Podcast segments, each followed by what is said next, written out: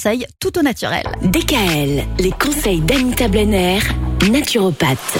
Depuis lundi, Anita, on parle des allergies du printemps. Qu'est-ce qu'on fait une fois que ces allergies sont là, une fois qu'on a le nez qui coule, par exemple? Contre le nez qui coule, on va penser à l'huile de nigel. En fait, c'est le cumin noir, hein, mais en huile. Et ça diminue vraiment les sécrétions nasales et les éternuements. Alors, on va prendre une cuillère à café par jour d'huile de nigel. Après, il y a le fraise qui est utilisé pour traiter les infections et les allergies de l'œil, mais aussi les sinus l'oreille moyenne ainsi que les voies nasales. Donc on va laisser infuser les feuilles environ une demi-cuillère à café quelques minutes dans l'eau bouillante. On laisse un petit peu refroidir et puis on trempe des compresses et on les applique sur les paupières. Une Ah fois oui? par jour, oui, en fin de journée. Là, c'est vraiment pour traiter euh, les allergies de l'œil. Après, il y a la réglisse, hein, alors bien loin des rouleaux noirs de notre enfance.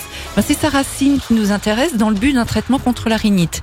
Alors, vous pouvez la trouver facilement en herboristerie. Mais les, bâtons de réglisse, ça se vendait beaucoup aussi à mon époque euh, dans les pharmacies. Oui, oui, bah, c'est ouais. toujours et dans les magasins bio, vous trouvez beaucoup la réglisse sous diverses formes. Alors, par contre, elle est contre-indiquée pour les personnes qui souffrent d'hypertension. Ah. voilà. Et puis, quand on a des réactions cutanées, on va penser au plantain, qui est un antihistaminique de premier choix, et puis surtout le sauveur des personnes allergiques aux piqûres d'insectes, parce qu'il suffit d'écraser la feuille directement sur la peau, à l'endroit de la piqûre. hein. Ça, c'est le Ah oui plantain. Oui, très efficace. Excellent. Il pousse souvent le plantain à côté des orties, hein, donc faut pas chercher bien loin. Et on pense toujours, alors pareil, là pour les allergies cutanées, on va penser à la supplémentation en zinc. Toujours sans jamais dépasser les, les 15 mg par jour, mais c'est très conseillé en cas de réaction allergique au niveau cutané. Et puis si les symptômes persistent, évidemment, on ne va pas hésiter à aller voir son médecin parce qu'il peut y avoir après des complications. Évidemment.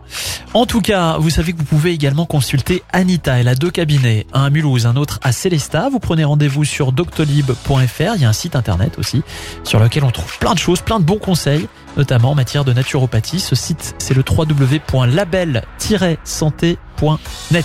Voilà. La semaine prochaine, oh bah tiens, on parle va quoi parler des hormones. Naturopathie On ou sexologie Je ne comprends pas bien.